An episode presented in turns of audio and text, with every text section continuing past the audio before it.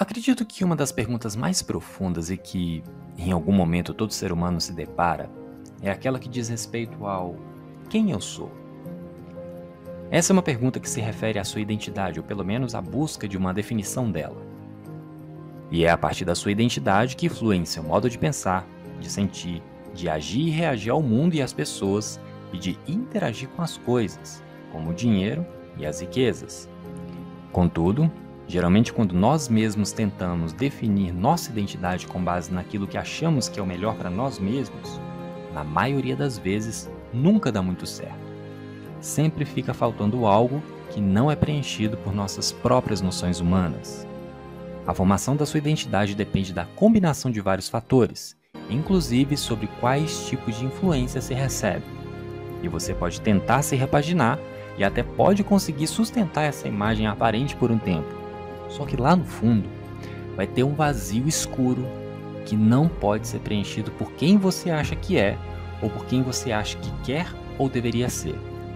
A sua essência só pode ser devidamente transformada de modo que não vá ruir apenas por Deus. E essa metamorfose vai depender da forma como você se posiciona diante dele. Você está ouvindo o podcast do Tetelestai Financeiro. Ouvindo todas as semanas, você vai prosperar sua vida financeira com informações gratuitas de qualidade, apresentadas de maneira simples e que te darão clareza e luz sobre como lidar com o dinheiro de maneira técnica, psicológica e espiritual, e finalmente acessar a plena paz financeira. Meu nome é Felipe Souza e eu sou o seu anfitrião. Há mais de 10 anos sou planejador financeiro, psicoterapeuta financeiro, neurocientista e especialista em inteligência financeira. Tenho a abençoada missão de te auxiliar a destravar sua mentalidade e te ajudar a entender que a prosperidade também é para sua vida. Usando bem o seu dinheiro, você pode desfrutar de qualidade de vida, fazer com que ele sobre e investi-lo para realizar seus sonhos, projetos e objetivos e ainda crescer espiritualmente, entendendo de forma prática qual é o real valor do dinheiro e como sua relação com Deus pode ser um pilar central na sua vida financeira. Aqui você vai transformar sua mente, ampliando sua percepção, aprendendo, evoluindo e se comportando de forma mais sábia e próspera, alinhando seu coração com a espiritualidade saudável e o seu bolso com o seu propósito. Me acompanhe e torne-se comigo um exemplo vivo de prosperidade em todas as áreas. Esse podcast é gratuito. Você pode assinar agora o Tetelestai Financeiro nas diferentes plataformas de podcast, seja o Spotify, seja o Apple Podcast, o Google Podcast ou qualquer outra plataforma de sua preferência. Eu quero que você me ajude a espalhar essa mensagem. Deixe agora a sua avaliação do podcast e desse episódio marcando 5 estrelinhas na sua plataforma de podcast favorita. E se a plataforma permitir, faça também um comentário. Isso vai fazer com que a plataforma distribua mais a mensagem e daí alcançamos mais pessoas que poderão ter suas vidas tocadas e transformadas. Aproveite para maratonar todos os episódios. Conheça também um pouco mais da minha vida nas minhas redes sociais, além do podcast. Você me encontra no Instagram e no Facebook através do arroba FelipeSouzaBR e também no meu canal no YouTube, Felipe Souza ou se preferir, diretamente no meu site www.filipesouza.com.br.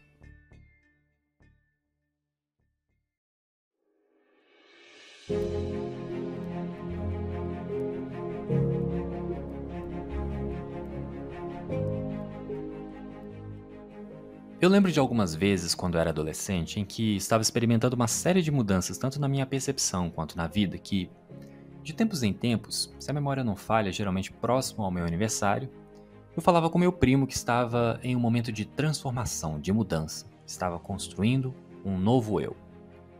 Na prática, era uma tentativa de me encontrar no mundo e achar aquela identidade que eu me vestiria e que me traria reconhecimento, satisfação, diversos benefícios.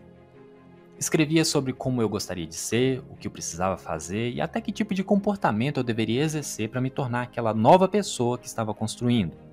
E sempre era uma lista muito grande de novos comportamentos para obter as mudanças e as transformações. Algumas coisas depois de muitos anos realmente se confirmaram, mas não porque eu tinha conseguido romper os desafios de mudança. Eu já tinha inclinações naturais que me fizeram me tornar aquilo que eu já desejava. Era apenas uma continuação e aprofundamento de quem eu já era. Por exemplo, Eu sempre fui muito estudioso. Então, ler, estudar, aprender coisas novas e até ensinar os outros quando coubesse era coisa fácil. E isso estava na lista de quem eu desejava ser, mas que já era.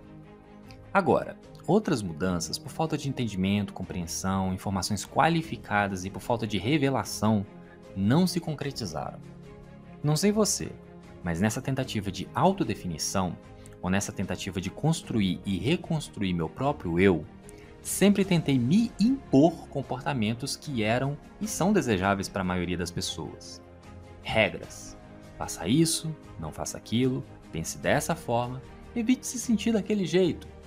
A lista para esse tipo de abordagem é interminável, porque sempre almejamos naquilo que consideramos o ideal de perfeição.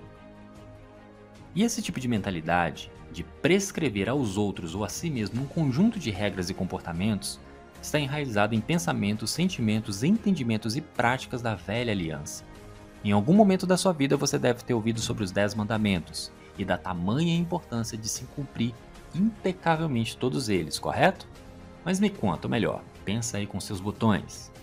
A vida toda, o tempo todo, em comportamento e em pensamento. Você conseguiu cumprir 100% dos 10 mandamentos, sem nunca errar nenhum por um momento algum? Eu já sei a resposta e você também sabe. Se as crenças, sentimentos, percepções, ideias e as pessoas com as quais me relaciono influenciam minha identidade, ou seja, quem eu sou e a forma como eu ajo e reajo a mim mesmo, aos outros e à vida, se eu não estiver adequadamente posicionado em relação a Deus, que deve ser a maior influência de um cristão, eu jamais vou usufruir de tudo que ele mesmo já fez, disponibilizou, prometeu e pode especificamente prometer para mim. E por quê? Porque se eu não estiver posicionado na nova aliança da forma adequada, Deus só vai se relacionar comigo a partir das leis que já foram estabelecidas. A lei da consciência, que é para os gentios, ou a lei mosaica, que foi feita para os judeus antes da morte de Jesus. Relembrando, em uma aliança não há negociação. A parte mais forte determina os termos da aliança, com seus benefícios em caso de cumprimento e consequências em caso de violação e a parte fraca só pode aceitar ou rejeitar esses termos. E é também por isso que, primeiro, temos que entender o que se compreende a velha aliança para poder ter clareza e saber distinguir o que representa a nova aliança.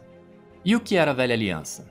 A base da velha aliança era a lei de Moisés. Essa lei consistia dos Dez Mandamentos e 603 outras leis, somando um total de 613 leis que todo judeu deveria obedecer como base dessa aliança apenas judeus. Gentios não entravam nessa aliança, portanto, essa aliança não é para mim e provavelmente não é para você. E como você já sabe, depois de Cristo, essa aliança também não é mais para o judeu. Essas leis eram divididas em leis morais, leis cerimoniais e leis civis, e regiam todos os aspectos da vida. Elas definiam como eles precisavam se relacionar com Deus, como podiam interagir uns com os outros o que era permitido e o que não era permitido comer, o que vestir, o que não vestir, etc. O problema não era a lei. O problema era o povo. Eles eram teimosos, recusavam-se a obedecer a Deus, rebelavam-se constantemente contra ele e seguiam os desejos maus do seu coração. A partir disso, o que estava na lei e que havia sido violado era instrumento de acusação e culpa diante de Deus. Era mais ou menos assim: fez errado? Você é culpado e agora precisa fazer a reparação, geralmente com sacrifícios de animais, dentre outras prescrições da lei. E quais eram as condições da velha aliança? Numa aliança, as condições, bem como as consequências por não cumpri-las, são claramente definidas. As condições da velha aliança eram o cumprimento perfeito de todas as 613 leis, não apenas dos 10 mandamentos. Precisamos sempre relembrar que, uma vez que uma aliança não se trata de um contrato, que é um compromisso mútuo, portanto, sua quebra traz consequências, mas não desobriga Deus de cumprir a parte dele na aliança. Na velha aliança, a condição para experimentar todas as bênçãos prometidas era cumprir toda a lei de Deus, entregue a Moisés, apresentada e aceita por Israel. Se a condição fosse perfeitamente cumprida, e esse era o ponto complicado, então todas as bênçãos de Deus viriam sobre eles. Você consegue observar boa parte das condições no capítulo 28 do livro de Deuteronômio. O que tornava a velha aliança bastante complicada é que ela dependia inteiramente do povo de Israel. Quando aceitaram a aliança, apesar de dizerem que cumpririam tudo o que Deus lhes ordenara, sabemos que por causa da maldade no coração deles não cumpriram, na verdade, nem conseguiriam. No momento em que receberam a lei, eles já a quebraram. Você deve saber da história. Ao Moisés descer da montanha, ouviu muito barulho e se deparou com o povo adorando um bezerro de ouro. E isso era a quebra do primeiro mandamento: Não terás outros deuses diante de mim. Não farás para ti imagem de escultura, nem alguma semelhança do que há em cima dos céus, nem embaixo da terra, nem nas águas debaixo da terra. As bênçãos e as maldições decorrentes da obediência ou da desobediência aos mandamentos de Deus faziam parte da velha aliança, feita estritamente entre Deus e a nação de Israel.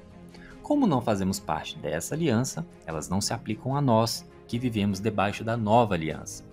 Muitos cristãos vivem com medo do que está descrito em Deuteronômio 28, porque, infelizmente, pregadores bem intencionados eles disseram que, a menos que eles obedeçam a Deus, essas maldições virão sobre sua vida. Cristo cumpriu toda a lei. Sobre ninguém virá maldições descritas na lei dada a Moisés. A ira de Deus foi totalmente aplacada em Jesus na cruz. Porém, apesar de não precisarmos obedecer e nem cumprir a lei de Moisés, isso não significa que obedecer a Deus não seja importante. Muito pelo contrário. É claro que é importante, mas não devemos obedecer a Deus por medo de maldições que nem se aplicam a nós. E sim, devemos obedecê-lo porque seu amor conquistou nosso coração. A lei que devemos cumprir é a lei do amor, ou a lei da liberdade, prescritas por Cristo. Mas, Felipe, eu não tenho opção de escolher? Não é bem assim. Quantas vezes você achou que não tinha escolha? Deus deu a liberdade e o poder de escolha ao ser humano.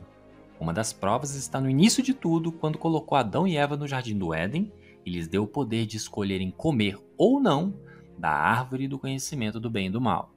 Na sua vida financeira, você também escolhe seguir aquilo que é saudável para você e que Deus já disse que é bom, ou seguir os seus próprios conselhos e noções. O resultado você já pode imaginar qual vai ser. Já que a aliança é um compromisso entre Deus e as pessoas, que nos mostra a maneira como ele se relaciona conosco e como devemos nos relacionar com ele, temos que escolher sobre qual aliança queremos viver. É importante ficar bem claro que você não pode viver e se relacionar com Deus debaixo das duas alianças simultaneamente e desfrutar da bondade, benignidade e das bênçãos de Deus que ele já lhe deu em Cristo. Seria como estar casado com dois cônjuges, um maravilhoso e outro ruim e terrível, e reclamar de estar passando por tantas situações complicadas em sua vida. Muitos cristãos escolhem tentar viver debaixo das duas alianças, e eu prefiro acreditar que é uma escolha inconsciente, por ignorância. Quando se trata da nossa vida cristã, temos que escolher se aceitamos ou não a proposta da nova aliança que Deus nos faz. É Deus quem propõe a aliança e convida as pessoas a entrarem nela, afinal, Ele é e sempre será a parte mais forte. Mas cabe às pessoas escolherem se vão se aliançar com Ele ou não. Para isso, temos que rejeitar totalmente uma aliança, a velha, e aceitar completamente a outra, a nova. Não podemos escolher como receber algo de Deus, já que é Ele quem estabelece os termos. Ele é a parte mais forte. Porém, como as pessoas têm a liberdade de escolher, muitas ainda escolhem viver pela velha aliança, embora ela jamais tenha sido criada para nós, cristãos, mas apenas ao povo de Israel. Infelizmente, as consequências dessa decisão no dia a dia das pessoas são devastadoras, e Deus não pode mudar a escolha delas ou os efeitos negativos que essa escolha gera. No Evangelho de Lucas, Jesus fala sobre a velha e a nova aliança. Então lhes contou esta parábola: Ninguém tira remendo de roupa nova e o costura em roupa velha. Se o fizer, estragará a roupa nova, além do que o remendo da nova não se ajustará à velha. E ninguém põe vinho novo em vasilhas de couro velhas. Se o fizer, o vinho novo arrebentará as vasilhas, se derramará e as vasilhas se estragarão. Pelo contrário, vinho novo deve ser posto em vasilhas de couro novas. E ninguém, depois de beber o vinho velho, prefere o novo, pois diz: o vinho velho é melhor. Analisando o contexto dessa parábola, podemos ver claramente que Jesus não está preocupado com roupa, com vinho, com vasilhas. É uma parábola e, portanto, trata-se de uma analogia, algo simbólico. E para quem Jesus dirigiu essas palavras e por quê? Jesus estava falando aos fariseus que eram mestres da lei e viviam rigorosamente debaixo da velha aliança. Eles tentavam obedecer religiosamente às 613 leis a fim de serem justos diante de Deus e impressionar seus companheiros. Além disso, também acrescentaram muitas leis criadas pelos próprios homens, chamadas de tradição dos anciãos. Foram leis passadas de geração em geração e eram consideradas muito importantes. Para essas pessoas religiosas e legalistas, a tradição dos anciãos era ainda mais importante do que os mandamentos de Deus. Eis aqui o perigo de nos apegarmos às doutrinas humanas, às noções humanas, achando que são orientações de Deus. Você consegue conferir Jesus repreendendo os fariseus no capítulo 15 do Evangelho de Mateus. Essas pessoas, os fariseus, não só viviam rigorosamente sob a velha aliança, mas também se ofendiam constantemente com Jesus, em outro momento, Jesus e seus discípulos estavam comendo e bebendo com os pecadores. Dali, os fariseus foram reclamar contra os discípulos e Jesus lhes contou mais uma parábola, que está descrita no capítulo 5 do Evangelho de Lucas, nos versos 27 ao 33. Depois disso, Jesus saiu e viu um publicano chamado Levi sentado na coletoria e disse-lhe: Siga-me. Levi levantou-se, deixou tudo e o seguiu. Então Levi ofereceu um grande banquete a Jesus em sua casa. Havia muita gente comendo com eles, publicanos e outras pessoas. Mas os fariseus e aqueles mestres da lei, que eram da mesma facção, queixaram seus discípulos de Jesus: Por que vocês comem e bebem com publicanos e pecadores? Jesus lhes respondeu: Não são os que têm saúde que precisam de médico, mas sim os doentes. Eu não vim chamar justos, mas pecadores ao arrependimento. E eles lhes disseram: Os discípulos de João jejuam e oram frequentemente, bem como os discípulos dos fariseus, mas os teus vivem comendo e bebendo. Basicamente, vemos uma discussão acontecendo entre Jesus, que veio selar a nova aliança, e essas pessoas que viviam debaixo da velha aliança. Jesus veio para trazer a nova aliança, que, por ser radicalmente nova e diferente, era muito ofensiva para os fariseus. Eles estavam jejuando para impressionar as pessoas e merecer algo de Deus, enquanto Jesus e seus discípulos estavam comendo com os pecadores. Jesus lhes disse que eles não podiam misturar o velho com o novo, pois, se fizessem isso, tudo se perderia. Jesus representava a nova aliança, os fariseus a velha aliança. E esses ainda queriam que Jesus e os discípulos vivessem sob a velha aliança, mas Jesus se recusava a fazer isso. Ele disse que, se misturarmos as duas, tudo se perderá. Não sei se você sabe, mas se abrir uma garrafa de vinho e deixá-la na geladeira por alguns dias, por conta do contato com o oxigênio, o vinho vai se transformar em vinagre pelo processo de oxidação. Ele ainda tem utilidade para matar bactérias e realizar algum tipo de limpeza, mas é intragável para ser consumido. Esse pode ser considerado um vinho velho. Por outro lado, uma garrafa recém-aberta traz um vinho saboroso, próprio para o consumo, Pode ser um vinho branco, tinto, rosé, seco, suave, frisante, tanto faz. Mas o ponto é que esse é um vinho novo. Agora, mistura o vinho velho com o vinho novo. Ambos vão se perder. Como essa advertência de Jesus se aplica a nós hoje? É bem simples. Se você aplicar qualquer parte dos conceitos ou comportamentos da velha aliança em sua vida, você perderá as bênçãos da nova aliança. As vasilhas vão se romper e tudo vai ser perdido. Temos que olhar para a nossa vida financeira, nossas práticas, nossas crenças principalmente, e observar a forma como lidamos com as questões financeiras diante de Deus para sempre avaliarmos se estamos sob influência da velha aliança. Por vezes achamos que estamos surfando na nova aliança e não estamos. Por isso que é essencial ter um entendimento geral sobre como funciona a velha aliança. Com essas bases estabelecidas, fica mais fácil de se vigiar e identificar traços da aliança mosaica no dia a dia, e quando o Espírito Santo revelar aquilo que não percebermos, fica mais fácil de rejeitar aquilo que não devemos viver sob a nova aliança. Qual era a base da velha aliança? Merecer as bênçãos de Deus através da obediência à lei. É o homem fazendo para ser aceito, para ser justo diante de Deus e assim poder exigir as bênçãos que ele já havia prescrito. Por outro lado, se a lei não fosse 100% cumprida, trazia culpa e condenação Sendo assim, se você fizer qualquer coisa, seja jejuar, ofertar, ler a Bíblia, servir a Deus, orar ou qualquer outra boa ação, a fim de ganhar o favor de Deus e merecer suas bênçãos, romperá a vasilha e perderá o bom vinho novo da nova aliança. Na nova aliança não há nada que você possa fazer para receber o favor de Deus. Portanto, temos de estar atentos, nos vigiar e deixar o Espírito Santo destacar aquilo que não é nova aliança, para rejeitarmos veementemente todo e qualquer aspecto da velha aliança. Portanto, um traço marcante da velha aliança é a justiça própria. Eu faço e Deus me recompensa pelo meu bom comportamento e pelo meu bom desempenho. A justiça da qual você está contando não é a justiça perfeita de Cristo. É a justiça do seu próprio umbigo que é trapo de imundícia. Esse é um dos pecados mais sutis, mais persistentes e mais danosos, do qual temos que nos manter vigilantes o tempo todo. A justiça própria pode te fazer cair da graça e te impedir de ter o sobrenatural literal prometido e já pago de Deus em sua vida. A solução para esse pecado e essa mentalidade é aceitar e receber a justiça de Jesus somente pela fé. E para isso, também temos que compreender o que foi feito por Jesus na cruz. Vamos voltar ao passado. A justiça própria aconteceu muito antes da lei, velha aliança, muito antes de José, Jacó, Isaac, Abraão, Noé. Aconteceu lá no Éden, quando Adão e Eva, após terem pecado e terem seus olhos abertos, tentaram resolver a questão se cobrindo com folhas de figueira. Pela tipologia bíblica, conseguimos perceber que as folhas de figueira representam nossas obras e a justiça própria. Quando cometemos um erro e descobrimos a nossa nudez, não é da nossa natureza caída tentar compensar o erro com nossas próprias obras? Quando você comete um erro, você não quer tentar compensar o outro? Em alguns casos, até patológicos, Existem pessoas que usam do dinheiro e dos presentes para tentarem aliviar a culpa do erro. Condicionamento, distúrbios emocionais financeiros? Também. Mas tudo isso está, de alguma forma, arraigado na culpa, na justiça própria e enraizada no pecado original.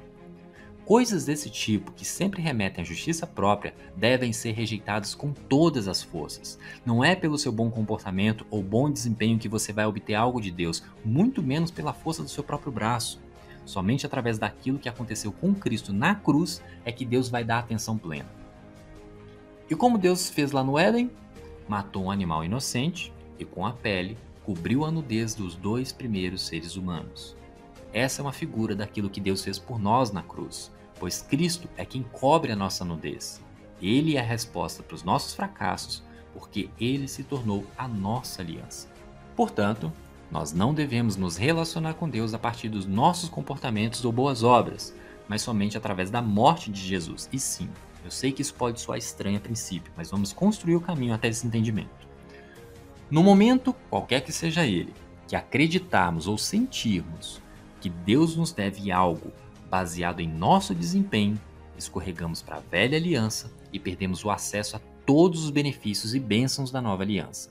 Não dá para misturar a lei e a graça, ou a velha e a nova aliança.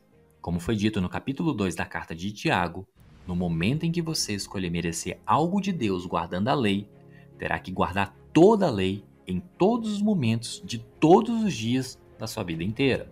Falhou uma única vez, você não merecerá as bênçãos de Deus, pelo contrário, condenação, culpa e até maldição.